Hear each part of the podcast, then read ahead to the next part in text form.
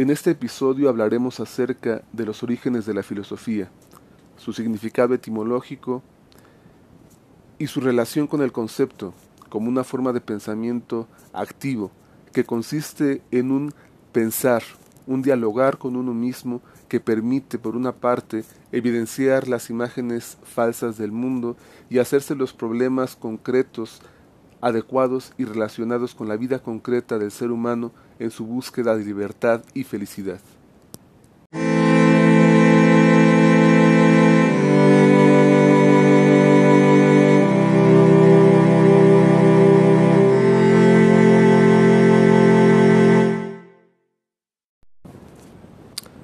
Hablar acerca de qué es la filosofía es un tema particularmente importante por una parte y complejo por aparentemente simple.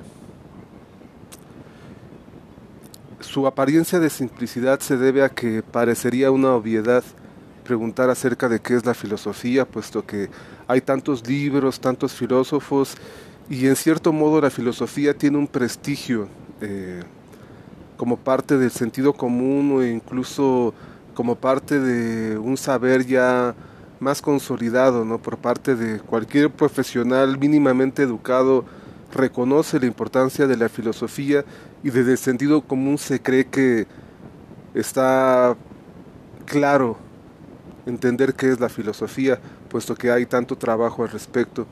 Sin embargo, esto es solamente aparente, como decíamos, puesto que preguntarse qué es la filosofía es más raro que pensar que la filosofía ya es algo dado, claro y desarrollado. ¿Quiénes se preguntan qué es la filosofía? Básicamente, si reparamos un poco, pues nos damos cuenta que la pregunta no figura de una manera protagonista en los textos de filosofía. No es algo que los filósofos anden preguntando, más bien lo dan por hecho se ponen a filosofar y se preocupan por sus problemas y temáticas o desarrollar algunos de sus temas, pero no se no repara, no es algo común que un filósofo repare en qué es la filosofía al hacer su trabajo. Bueno, pensando en los filósofos de la actualidad o la forma en que se hace la filosofía, más bien se dedican a abordar algún filósofo o algún tema que sea de su interés, pero la pregunta por qué es la filosofía no es algo que sea común o siquiera como una exigencia metodológica cuando quizá podría hacerlo. Eh, en ese sentido, habría que plantearnos ¿no? que preguntarse qué es la filosofía. La pregunta por la filosofía es una pregunta excepcional y por excepcional eh, difícil, complicada. ¿no? Eh, solamente algunos filósofos, y eso hasta el final de, de su obra, se han preguntado, ¿no? O le han dedicado un apartado a alguno de sus textos para preguntarse acerca de qué es la filosofía, pero pues es más bien algo a lo que se dedican, ¿no? Que algo que pregunten o que cuestionen. Un espacio clásico donde la pregunta parecería que tendría un lugar es en las escuelas donde se enseña filosofía. En los primeros cursos de las licenciaturas y quizá en la preparatoria también, pero de una manera más bien formal, no, no es que realmente exista una preocupación por responderse, ¿no? La pregunta escolar por qué es la filosofía más bien estaría en las licenciaturas, al inicio de, de la formación filosófica de los estudiantes. Y como decíamos hace un momento, no es que abunden los textos al respecto, entonces los profesores más bien tratan de hacer una disertación o recuperar algunos textos de los pocos que hay donde se plantea esta cuestión, ¿no? Y entonces la respuesta, más que ser una respuesta pensada, mesurada, reflexiva, y documentada es una respuesta escolar, termina siendo también una respuesta escolar, ¿no? Y entonces la filosofía es este amor por la filosofía, es la definición clásica, ¿no? Eh, remitida al origen etimológico de la palabra, filosofía. Filos, que viene de filia y que se interpreta como amor, tiene que ver con una especie de amor filial. La filia se refiere a la, a la sangre, ¿no? Y a una especie de amor por aquellos que son eh, nuestros familiares, una especie de amor hacia un hermano, ¿no? La filia se refiere a este amor que casi naturalmente se podría decir que se siente, ¿no? Un amor filial es una especie de amor casi natural, ¿no? Que surge en las personas, ¿no? Y Sofía se remite a la sabiduría, el sofos, que antes del filósofo en la cultura griega eh, se remitía a aquel que sabe, al sabio, aquel que tiene las respuestas y, conoce ¿no? Eh, el porqué de las cosas. Entonces, a partir de esta etimología, la filosofía se convierte en el amor a la sabiduría. Y en ese sentido también es clásica la definición que nos dice distinguiendo entre el sabio y el filósofo. El sabio sería aquel que sabe, que tiene las respuestas, mientras que el filósofo es aquel que sin tener las respuestas ama las, las respuestas, tiene una relación de filia con las preguntas y con las respuestas, ama saber, ama buscar, ama interrogar. Esta sería la definición escolar de la filosofía, que como decíamos hace un momento, por escolar tiene, tiene valor y tiene utilidad y funciona, ¿no?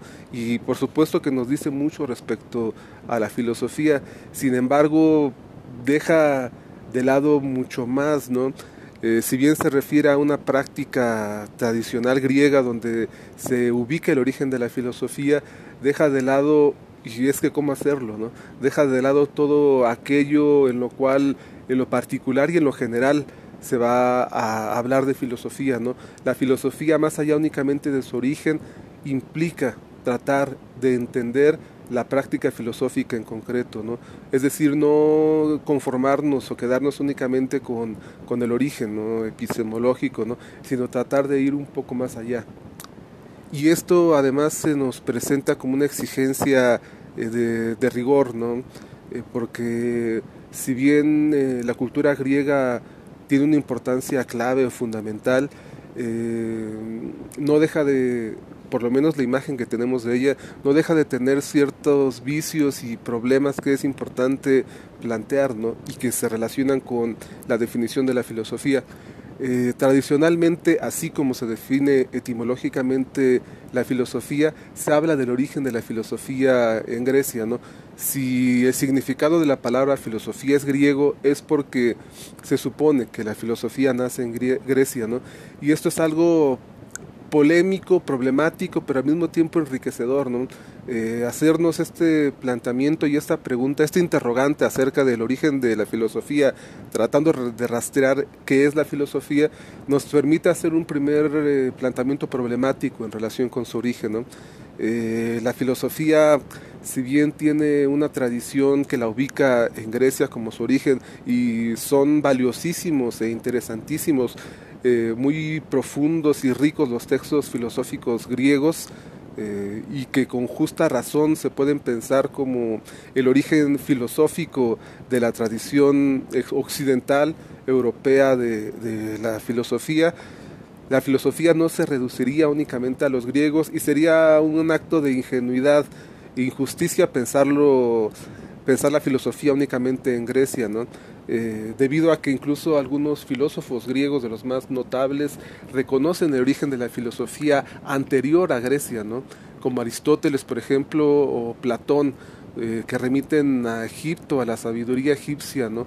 y Egipto a su vez se nutrió o conoció los saberes de otros pueblos, ¿no? Entonces, eh, hablar acerca del origen griego de la filosofía es un tema importante en su definición, ¿no? Puesto que no es neutral únicamente decir que la filosofía nace en Grecia, ¿no? Este origen tiene consecuencias, mm, podríamos decir, políticas, ¿no? Eh, podría sonar raro hablar de política en este ámbito, dimensión, pero es, es real y se trata de una política, incluso podríamos eh, llamar racista o xenófoba, porque eh, esta idea de que la filosofía nace en Grecia es propia de una posición fundamentalista y en cierta forma de un orgullo regional, nacional, ¿no? Esta idea sobre todo es construida, defendida y legada a partir del el romanticismo alemán que identifica a Grecia y a Roma, particularmente a Grecia, como el origen del pueblo germano, del pueblo alemán. Entonces, estos románticos tratando de buscar un asidero, un fundamento para, para un pueblo que no existe, porque en realidad Alemania durante la Edad Media no existía, existían una multitud de principados y de feudos que luchaban entre sí, que no se reconocían como parte de eh, lo mismo, ¿no? Su diferencia o reivindicar su diferencia les permitía pelear por el poder y por someter a los otros. Entonces, algunos eh, escritores y filósofos plantean el origen de un supuesto pueblo alemán, una nación alemana en el pueblo griego. Se identificarían como los herederos de Grecia, lo cual también no tiene fundamento histórico. Los pueblos germanos son pueblos indoeuropeos que podríamos ubicarlos en su origen alrededor de el siglo que será tercero quinto después de Cristo, ¿no? sus primeros eh, antecedentes, ¿no? cuando la lucha y la caída del imperio romano eh, oriental. Eh, estos pueblos se presentan como pequeñas tribus, ¿no? que incluso luchan contra los cimientos de su supuesta, la supuesta cultura alemana, ¿no? que es el imperio romano, heredero forzado de, la cultura griega, ¿no? que invaden Grecia y recuperan o retoman eh, lo que quedó del pueblo griego. ¿no? Entonces, hablar de eh, Grecia como el origen del pueblo alemán es una mentira, es una falacia, es un relato mítico que los románticos crean tratando de buscar un origen. Eh, un fundamento en un momento complicado, ¿no? Porque cuando hacen esto, estamos pensando en el siglo XVII, XVIII, eh, además de estar en la pugna por, la fundación de los Estados-Nación, se está en una crisis de identidad también y de mundo, ¿no? El, medio, el mundo medieval está cayéndose a pedazos a partir de los descubrimientos científicos y el avance de las formas políticas. Entonces, los pueblos o las comunidades buscan hacerse un lugar en este nuevo reacomodo del mundo y los románticos una forma que tienen de hacerlo es reivindicarse como herederos de la cultura griega, lo cual es una mentira, no es, no es cierto, ¿no? y llega a excesos tan terribles como el nacionalsocialismo, ¿no? que en parte se funda en esta mentira, ¿no? reivindicándose como herederos de Roma y de Grecia, lo cual históricamente es una falsedad, es una mentira, ¿no? y en términos culturales pues también una ficción, ¿no? que es importante señalar y entender, puesto que nos permite responder de una manera más plena acerca de qué es la filosofía y el origen de la filosofía, ya que si la filosofía no se inicia en Grecia y no tiene directamente relación con una supuesta herencia para los alemanes y para Europa. Esto permite entender los orígenes de la filosofía de una manera más amplia y por lo, por lo tanto más rica. ¿no? Eh, permite entender eh, la filosofía en relación a otros pueblos y otras civilizaciones, como por ejemplo las orientales, las, las semitas, ¿no?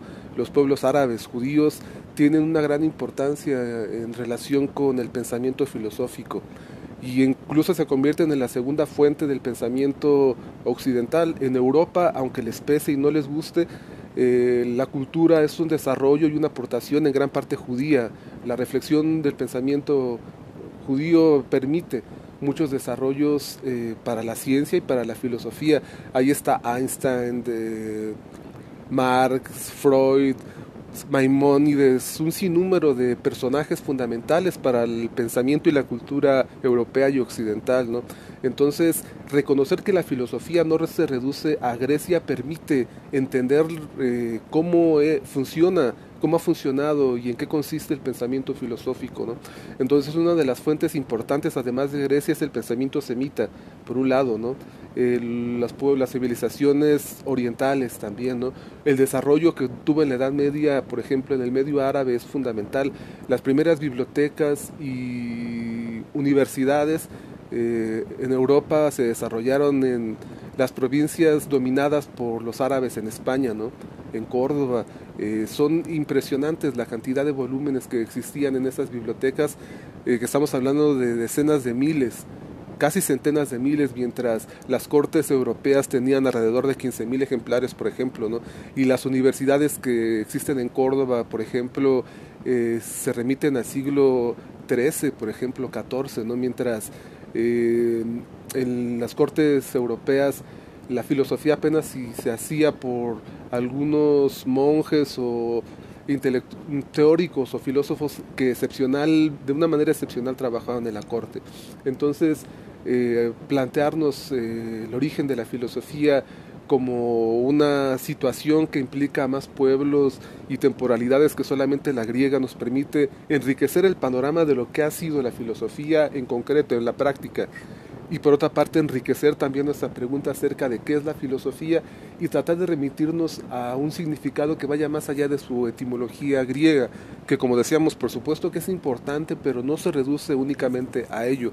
Escolarmente por supuesto que puede servir, ¿no? Pero para tratar de acercarnos a la filosofía como fenómeno y como práctica podría ayudarnos además saber un poco más acerca de estos otros orígenes y prácticas de la filosofía. Entonces, ya que hemos definido etimológicamente el origen griego de la palabra filosofía y hemos planteado la problemática acerca de su origen en relación a otros pueblos y civilizaciones diferentes a la occidental, que de una manera infundada se reivindica como heredera de, de la cultura griega y romana, es importante ahora tratar de pensar y por lo menos un poco acerca de en qué consiste la práctica filosófica en concreto, ¿no? Para respondernos esta pregunta acerca de qué es la filosofía.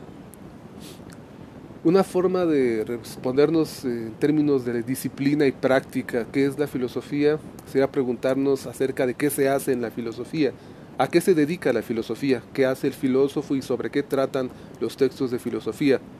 La filosofía se relaciona particularmente con algo que es muy importante y que define su práctica, que es el concepto y el pensamiento. La filosofía se refiere a una forma o práctica de pensar, pero no a cualquier práctica eh, de pensar o tipo de pensamiento, ¿no? Hay diferentes formas de pensar. Formas de pensar, por ejemplo, que son propias del sentido común. Podríamos decir que toda persona piensa, ¿no? Uno, puede, uno necesita pensar para ir a comprar algo al mercado, ¿no? Tienes que pensar acerca de eh, por qué vas a ir, a dónde vas a ir, cómo vas a ir, cómo vas a regresar, qué es lo que vas a ir a comprar. Por supuesto que tienes que caminar, pero también tienes que pensar antes, imaginar qué necesitas y dónde lo vas a conseguir y a qué precio, ¿no? Esto implica pensar, sí, pero a un nivel no filosófico o a en una dimensión no propiamente filosófica, ¿no? Eh, por ejemplo, uno puede hacer estas actividades sin necesidad de reflexionar o cuestionarse o entender eh, hasta en cierta dimensión qué es lo que está haciendo. Es más, hasta podría ser inadecuado preguntarse todas estas cosas. Solamente tienes que ir a comprar algo que necesitas al mercado y ya, ¿no? Vas y lo haces, pero en otras instancias de la realidad no basta con solamente decirte o pensar voy a hacer esto, ¿no? Porque pensar en cierta forma es un, un hablarse, un hablarse con a uno mismo, ¿no? Un hablar con uno mismo, un diálogo con uno mismo, ¿no? Pero un particular tipo de diálogo. Uno puede decirse, voy a ir al mercado porque necesito ir a comprar eh, tomates, ¿no? Porque voy a hacer una sopa. Estás hablando, te estás pensando, ¿no? Pero hay diferentes tipos de hablarse, ¿no? Con diferentes propósitos y formas. Cuando, por ejemplo, uno tiene que elegir algo más complicado y comprometedor que ir a comprar tomates al mercado, como por ejemplo eh, resolver un problema, un problema personal, eh, pues ahí eh, el pensamiento no se puede reducir únicamente a describir una actividad tan simple como ir a comprar tomates. Tienes que ver las circunstancias del problema que te involucra, ¿no? Eh, ver cuál es el origen del problema, cuáles son sus posibilidades, qué recursos o medios tienes para resolverlo, ¿no? Y nuevamente hay diferentes tipos de problemas, ¿no? Que tienen que ver con los niveles de abstracción o complejidad del mismo, ¿no? No es lo mismo tener que componer eh, eh, un fregadero en la, en la cocina a tener que resolver un problema financiero, ¿no? Son problemas distintos y diferentes formas también de, pensar hasta cierto punto, ¿no? Pero aquí ya vemos cómo se empieza a complejizar esto que estamos definiendo como pensar en términos de un hablarse a uno mismo, ¿no? Este hablarse a uno mismo, entonces empieza a tener más elementos y relaciones más complejas entre estos elementos, ¿no? Entran más factores en acción, ¿no? ¿Qué voy a hacer? ¿Para qué lo voy a hacer? ¿En qué momento? ¿Cómo? ¿Con qué posibles resultados, ¿no? Y si seguimos con esta problematización en torno a qué es pensar, podemos llegar a unos casos o ejemplos en los cuales pensar ya no se remite únicamente a cuestiones mm, prácticas en términos de acciones, ¿no? sino que están en el nivel de la abstracción, en el nivel únicamente del diálogo del diálogo con lo que estamos pensando y del diálogo con lo que han pensado otros, ¿no? En ese sentido, la abstracción, es decir, aquello que está más allá de lo concreto, empieza a manifestarse, ¿no? Y eh, aquí entran problemas y conocimientos que tienen que ver con una dimensión mucho más profunda en términos del pensamiento y más compleja también, ¿no? Y es donde aparece la filosofía como una forma de pensar. Decíamos hace un momento que uno puede tener algún problema y puede tratar de resolverlo pensando, ¿no? Y habría ciertos tipos de pensamiento que implican formas de hablarse que son consignas, son formas ya hechas de resolver un problema, ¿no? Como los eslogans o las sentencias o los refranes, ¿no? Usted nada más necesita recordar un refrán, un eslogan, una sentencia para poder enfrentar un problema que pueda ser solucionado con estas formas de, del pensamiento o estas formas del pensar, ¿no? Pero hay otro tipo de problemas que no son solubles a partir de estos elementos que requieren de una novedad, una innovación, una creatividad por parte de usted. Son problemas nuevos, ¿no? Y esta novedad no se refiere únicamente a que sean excepcionales, no que sea propio de algo muy raro, ¿no? Más bien se refiere a que estas formas ya hechas del pensamiento, que son los refranes, las sentencias o los eslogans, en cierta forma tratan de evitar pensar, ya sea porque en algunas situaciones no es lo más adecuado, tienes que resolverlo de manera inmediata, o porque se convierten en una opinión, una doxa, como se dice en griego, se decía en griego, ¿no? Una doxa significa opinión, y una opinión es algo que ya está hecho, un pensamiento, una respuesta a un problema que ya está hecho, dado tradicionalmente en una cultura, en una comunidad. No, no hace falta eh, cuestionarnos, eh, poner en relación elementos ni dialogar con nosotros mismos, solamente falta, hace falta recordarlo. Y esos eh, slogans o, u opiniones son soluciones ya hechas que en ocasiones o en la mayor parte de las ocasiones no es que tratan de resolver un problema, ¿no? es que más bien tratan de propiciar un resultado, una conducta. Por ejemplo, prejuicios, los prejuicios son opiniones, son doxas.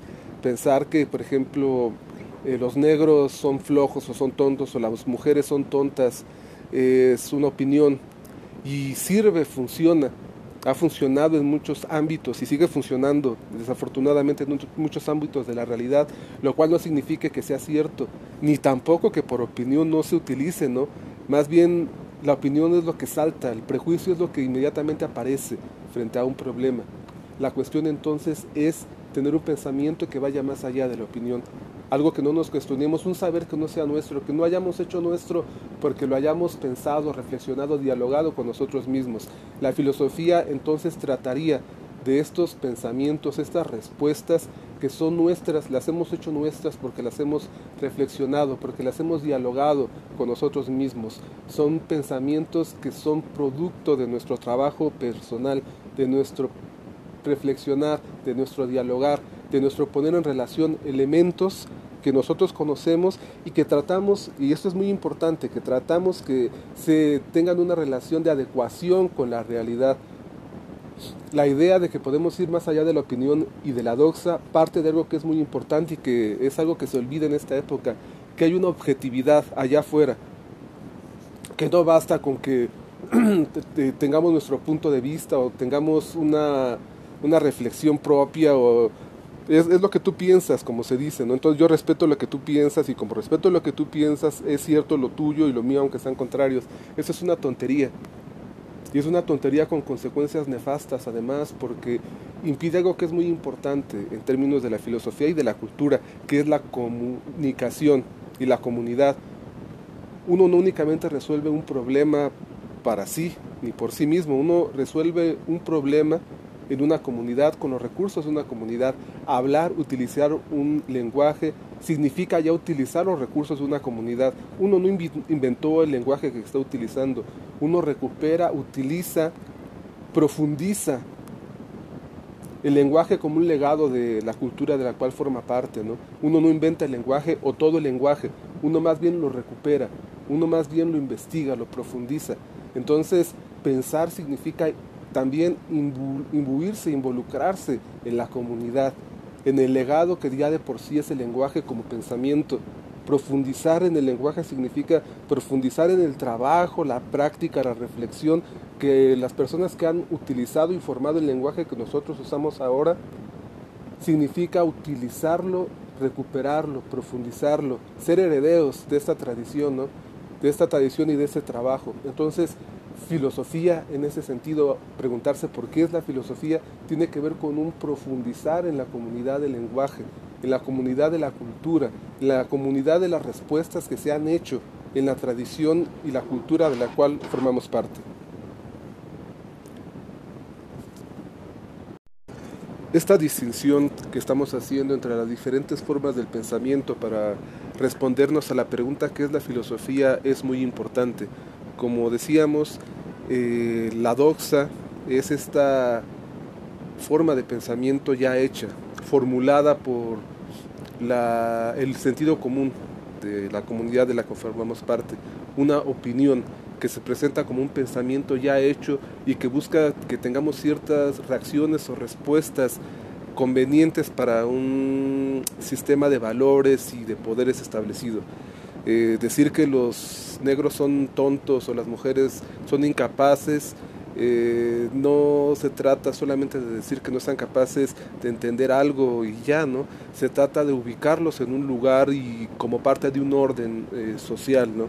Entonces la opinión tiene como propósito establecer y confirmar un orden de cosas establecidos, ¿no? Pero como decíamos, el pensamiento o las formas del pensamiento no se reducen únicamente a esto. Tradicionalmente en la filosofía griega se distingue entre doxa y episteme. La doxa sería esta opinión que acabamos de describir y la episteme sería este pensamiento verdadero. Y verdadero porque es capaz de captar y de adecuarse a la realidad objetiva, que estaría allá afuera y que existe. La idea de naturaleza, por ejemplo, ¿no? Eh, estas posiciones eh, que decíamos hace un momento que, se, que son pues terribles y estúpidas, de que no existe algo así como la verdad objetiva, es una tontería porque pues eh, los aviones funcionan, los automóviles, la medicina, la tecnología, incluso a través de la cual muchos opinadores afirman eh, eh, posiciones de este tipo, funcionan. Es decir, en la realidad hay un orden u órdenes con una continuidad de leyes y principios que permiten que la ciencia funcione y que pueda existir un conocimiento acerca de la realidad, no completo, no, o sea, no es que por el hecho de que podamos conocer algo significa que lo podamos conocer todo, ¿no? Pero el hecho de que no podamos conocerlo todo no significa que haya mucho que podamos conocer, que conozcamos y que podamos conocer y que sea importante conocerlo, ¿no? En términos naturales, ahí está esta objetividad que la ciencia es capaz de conocer y socialmente también es posible conocer muchísimo acerca de nuestras sociedades, ¿no? ¿Qué es adecuado, qué es inadecuado, qué le está dañando, qué perjudica socialmente a las sociedades? Podemos conocerlo y pues este conocimiento puede determinar nuestra actitud y posición respecto a problemas de la realidad social, ¿no? Decir que no es posible que exista una objetividad a conocer significa abrirle la puerta a todos los poderes autoritarios y absolutistas eh, que pretenden imponerse y manipular a las personas y aprovecharse de ellas, ¿no? Eh, es abrirle la puerta a la ignorancia. entonces, el pensamiento que es capaz de conocer hasta cierto punto la objetividad se convierte en un pensamiento muy importante, ¿no? Muy importante en términos de qué es la filosofía, porque remite a una dimensión del pensamiento propiamente filosófico. El pensamiento filosófico, como decíamos hace un momento, sería aquel que es capaz de plantear un problema, captar, primero captar el problema y plantearlo en función de resolverlo. Y ese plantear adecuadamente un problema tiene que ver con el pensar, con la capacidad de plantear los elementos de la situación problemática que nos está interpelando, pero también ser capaz de conocer y recuperar los elementos que en la objetividad social o natural pueden ayudarnos a resolver el, problema. Es decir, el pensamiento filosófico es aquel pensamiento que es capaz de relacionarse con la realidad objetiva a partir de su capacidad de entender y plantear los problemas de manera adecuada. Y esa capacidad de conocer y plantear los problemas de una manera adecuada tiene que ver inicialmente con la capacidad de poder identificar un problema, ¿no? La opinión, como decíamos, ya es una serie de respuestas ya dadas, ¿no? Y para que las respuestas ya estén dadas, los problemas también ya tienen que estar dados y entendidos de cierta forma. La filosofía, al tratar de responder de una manera distinta a la opinión, tiene que plantear de una manera nueva la forma de abordar y de resolver un, problema, ¿no? Es decir, identificar el problema y la forma en que nos está interpelando y los recursos que tenemos para poder resolverlo. Esto es lo que haría y distinguiría al pensamiento filosófico básicamente, la capacidad de plantear las preguntas y las respuestas en función de los problemas que la opinión no es capaz de ver o que la opinión oculta, puesto que son problemas que permiten asumir una actitud y un comportamiento adecuado más allá del orden establecido y que responda, por ejemplo, a lo que requiere la sociedad para mejorarse o a lo que requiere un individuo para eh, recuperar o encontrarse en una situación eh, de bienestar, ¿no? de felicidad o de libertad, como lo conceptualizan muchos filósofos en la antigüedad o en la Edad Media o incluso en la actualidad. La filosofía permite al ser humano identificar los problemas que lo interpelan, que lo involucran y la posibilidad de resolverlos de una manera adecuada, en tanto que lo invita o lo lleva a conocer el orden de la realidad natural o social o hasta él mismo, ¿no? El conócete a ti mismo tiene que ver precisamente con esto, ¿no? Conoce los recursos que tienes, conoce la situación en la cual te encuentras para poder ver la manera en que es posible resolver un problema que te esté interpelando, ¿no? Entonces la filosofía se convierte en esta dimensión del pensamiento o en esta forma del pensamiento profundo, complejo y capaz de una manera creativa y con trabajo personal producir de manera creativa una forma de entender y resolver los problemas reales que interpelan al ser humano. ¿no? La filosofía entonces puede ser definida en estos términos como la disciplina encargada de crear conceptos. Los conceptos como estas piezas del pensamiento creativo, problematizante, capaz de responder con los recursos de la realidad objetiva a la cual tiene acceso el ser humano a través de su trabajo e innovación que sean capaces de responder a los problemas reales, más allá de la opinión o de lo que le dicen, se les dice a las personas que tienen que pensar o que tienen que hacer,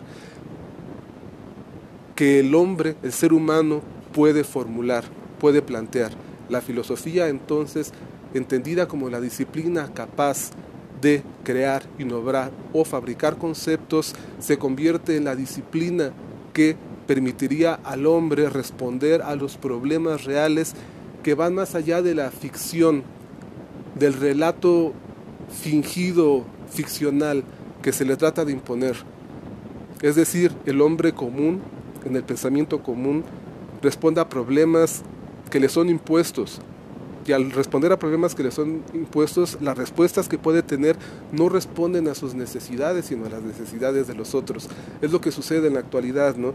¿Cuál es el principal problema? O la serie de problemas más importantes o más bien únicos que aquejan a los seres humanos, el dinero, por ejemplo, ¿no?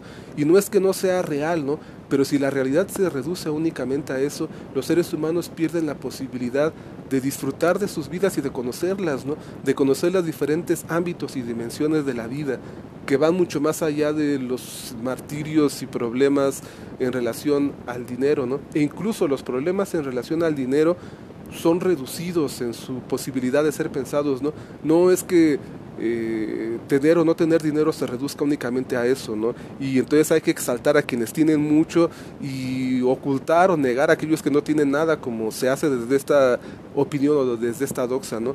Es muy fácil exaltar la riqueza y la abundancia y el glamour que conlleva el dinero pero es mucho más complicado e importante entender que ese glamour, esos privilegios dependen del dolor, la miseria y la tragedia de multitudes hay una proletarización del mundo en este momento. En ese momento mucho más que en otros hay hambre y pobreza y la diferencia entre aquellos que tienen y los que no tienen es más grande que en cualquier otro momento, ¿no? Y aquellos que tienen eh, esas cantidades de riqueza lo tienen por tonterías o estupideces, ¿no? Como jugar fútbol o promocionar una marca, ¿no? Es decir, no están aportando nada a la sociedad ni a los problemas de la sociedad y en cambio están contribuyendo a la agudización de esta problemática que no es que vaya a continuar y nada más, está agudizando y problematizando, ¿no? Está acarreando más problemas y consecuencias. Entonces, eh, la filosofía permitiría entender los problemas que aquejan al hombre en su realidad y las alternativas que tiene para poder resolverlos. No es que una persona ya por plantearse el problema de la pobreza vaya a resolverlo, puede encontrar formas de poder enfrentarse a esa situación particular, ¿no? Es decir, pues entender, ¿no? Que que la vida o lo que puedes hacer o lo que haces no tiene que reducirse únicamente a esta preocupación, ¿no? que reducir tu vida a esta preocupación significa reducir tu vida y tu pensamiento a las posibilidades que te da un orden injusto que reparte de una manera absurda y destructiva los bienes y los recursos, ¿no? La filosofía permitiría entender que hay otras cosas importantes que hay que conocer, disfrutar, practicar introducir en nuestra vida, ¿no? disfrutar y gozar en nuestra vida, ¿no? Eh, desde el arte hasta diferentes formas de relacionarnos con los demás o con nosotros mismos, ¿no? pero que también esta forma, esta opinión de pensar en términos monetarios eh, únicamente reduce las relaciones humanas a este tipo de intercambios, ¿no? incluso entre los familiares es triste y empobrecedor ver cómo las relaciones familiares se reducen únicamente al dar y recibir o al pedir y el negar o el, quejarse de lo que no se le da y restregar aquello que se, que se da ¿no? en términos materiales cuando las relaciones humanas van, van consisten y pueden ser mucho más que eso no, no en un futuro utópico sino en la realidad concreta ¿no? de cómo tratamos a, los, a nuestros semejantes ¿no? a las personas que queremos qué hacemos por ellas y con ellas ¿no? Cómo los vemos, ¿no? cómo los tratamos. Estos son problemas filosóficos. Esto tiene que ver con la filosofía, ¿no? Ver el problema que significa las relaciones sociales, por ejemplo, que tenemos con nuestros seres queridos y convertirla o problematizarlas, mejor dicho, porque ya de por sí son un problema, ver de qué otra manera, desde qué otro ángulo podríamos acercarnos y podríamos hacer las cosas distintas, ¿no? Mucho más fáciles, mucho más amables, mucho más felices, mucho más hermosas, ¿no? La filosofía entonces trata de problematizar aquello que se nos pretende hacer pasar como ya resuelto, y como ya resuelto de la única forma que es posible hacerlo. La filosofía ve entonces las otras posibilidades, las otras alternativas que pueden enriquecer una situación empobrecida ¿no? por la imposición de una imagen falsa de la realidad. La opinión sería una forma de pensamiento falsa y reduccionista de la realidad, que nos hace pensar que lo único que hay, el único problema que existe y la única posible solución tiene que ver únicamente con un orden de cosas que no decidimos nosotros y que beneficia generalmente a unos pocos de una manera injusta, como en el orden social eh, actual. Entonces, respondiendo a la pregunta ¿qué es la filosofía desde esta dimensión de las diferentes formas del pensamiento? Podemos decir que el pensamiento filosófico, aquel pensamiento que responde a las preguntas de la filosofía y que hace filosofía, sería aquel pensamiento que es capaz de problematizar de captar los problemas de la realidad y las respuestas de la realidad también, las respuestas que es posible dar de una manera favorable, benéfica, constructiva a las vidas de cada uno de nosotros y de la comunidad. Un ejemplo que nos permitiría entender de una manera más detallada en qué consiste el concepto, una manera más detallada y precisa, es eh, la propuesta de los llamados filósofos presocráticos, ¿no? de los primeros filósofos griegos, que plantean eh, un pensamiento, una propuesta a partir de un término que es muy importante, que es el término de arge. Los filósofos presocráticos son pensados eh, como los primeros filósofos griegos porque son los primeros en tratar de dar una explicación eh, total de la realidad a partir de un elemento. Eh, los filósofos presocráticos, a partir de uno de los elementos naturales, tratan de explicar el origen y el orden de la realidad a partir de un elemento, de un arjé, ya sea el agua, el fuego, el aire o la tierra. Entonces, cada uno de estos elementos se convierte en un concepto al interior del pensamiento de estos filósofos, puesto que hace el planteamiento en torno al origen y al orden de la realidad, y todo esto lo concentran a partir de un concepto, de un término, que les permite, a través de él, ofrecer a quien se acerca a su pensamiento un planteamiento problemático que hace un, el planteamiento del problema, pero también da la respuesta a este problema en relación al origen de la realidad.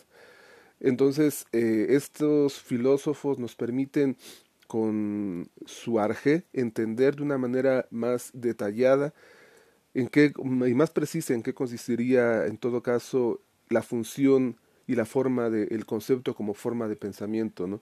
El agua, cómo podría eh, consistir en el origen de la realidad, ¿no? O el fuego, o el aire, o la tierra, ¿no? Cada uno de los filósofos da una explicación que se desarrolla a partir de cada uno de estos, de estos elementos, ¿no? Ahora bien, eh, si bien los filósofos trabajan a partir de y con conceptos, hay diferentes formas de acercarse al concepto, ¿no? Al interior de las diferentes corrientes en filosofía. Eh, la forma eh, que proponemos aquí de acercarnos al entendimiento y al trabajo de los conceptos sería de una forma constructiva, por decirlo de alguna forma, ¿no? o materialista, que entiende el concepto como una producción del filósofo. ¿no? Esto distinguiría a la filosofía moderna respecto a la mayor parte de la filosofía anterior, para la cual los conceptos y el pensamiento mismo ya estarían dados o hechos en un plano diferente, trascendente al de la realidad humana, ¿no? Entonces lo que tendría que hacer el filósofo sería contemplarlos, tratar de encontrar la forma de alcanzar estos conceptos que ya estarían hechos o dados, en una especie de mundo trascendente al de la realidad. Eh, sin embargo, es posible pensar el concepto como un producto de la realidad y esto nos de la realidad humana y esto nos permite eh, entender toda la capacidad y potencia que puede implicar el pensar filosófico en relación con los problemas de la realidad y con la vida concreta de los seres eh, humanos.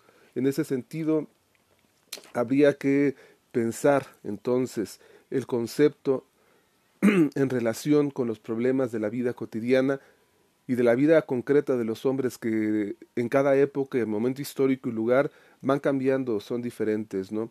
Esto nos permitiría entonces proponer que un acercamiento, un estudio de la filosofía adecuado tendría que plantear una comprensión y un estudio del concepto también adecuado es decir, para poder entender a un filósofo y una filosofía es preciso entender cuál es el problema y cómo está planteando este problema al cual se le trata de dar una respuesta y las respuestas que se darían a esos problemas serían los conceptos. El concepto, además de hacer un planteamiento del problema, es la respuesta al problema que da el filósofo. Entonces, para poder entender de qué trata un filósofo y de qué habla una filosofía, es necesario entender el concepto como una respuesta. Si solamente estudiamos el concepto por separado, es como si tuviéramos las respuestas sin los problemas. No sabemos a qué está respondiendo el problema, el concepto, ni cómo el concepto se articula al interior de un planteamiento problemático, ¿no? Y esta es una forma de estudiar a la filosofía y de entender la filosofía eh, que es eh, catastrófica porque lo que hace es distanciar a las personas de la comprensión del valor y la utilidad de la filosofía. Si únicamente se estudian los conceptos filosóficos al margen de los problemas a los cuales han respondido, eh, la filosofía carece de sentido y significado, ¿no? Y se convierte en algo aburrido o algo suntuoso, algo propio de intelectuales o exquisitos, ¿no? Cuando los filósofos de una manera premiante tratan de responder a los problemas de su época y ahí está precisamente su valor y su importancia. ¿no? En ese sentido también Gilles nos habla un poco al respecto de esta condición del concepto. Los filósofos no se han ocupado lo suficiente de la naturaleza del concepto como realidad filosófica, han preferido considerarlo como un conocimiento o una representación dados que se explican por una facultad capaz de formarlos, abstracción o generalización o de utilizarlo, juicio, pero el concepto no viene dado, es creado, hay que crearlo, no está formado, se plantea a sí mismo, en sí mismo, autoposición.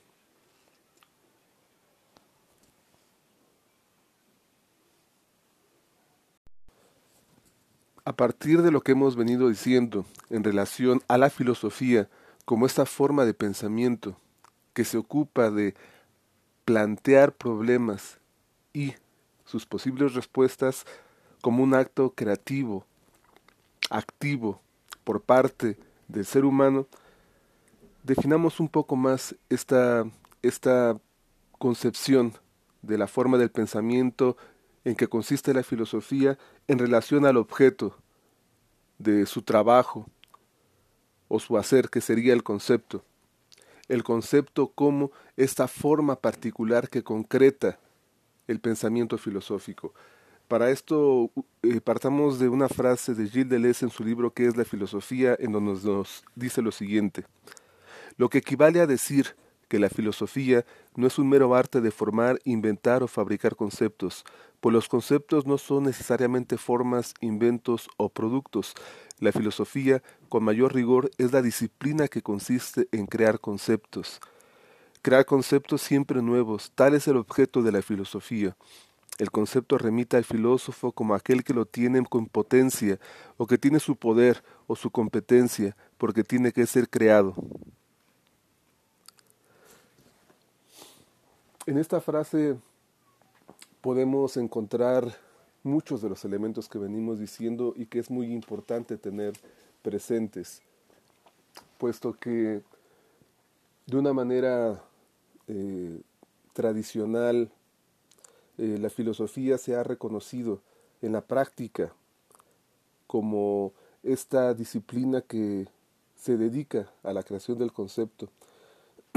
Entonces, para poder entender este, esta forma de pensamiento que sería el pensamiento filosófico, habría que remitirse a su producto u objeto por excelencia, que es el concepto. El concepto, si bien se nos presenta como una palabra, una palabra que utiliza constantemente el filósofo para poder remitirse a un problema, es precisamente este planteamiento problemático lo que nos indicaría o definiría el concepto.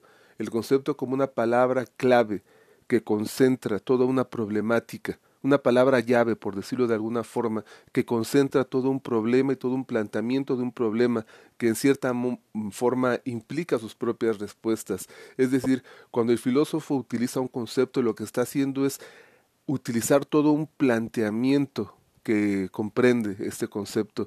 Cuando uno ya escucha un concepto dicho o escrito por un filósofo en el contexto de su texto, ya sabe cuál es la forma, la perspectiva con la cual el filósofo está abordando un problema, incluso ya sabe a qué problema se está refiriendo y las posibles respuestas o la respuesta que va a utilizar para responder a un determinado problema.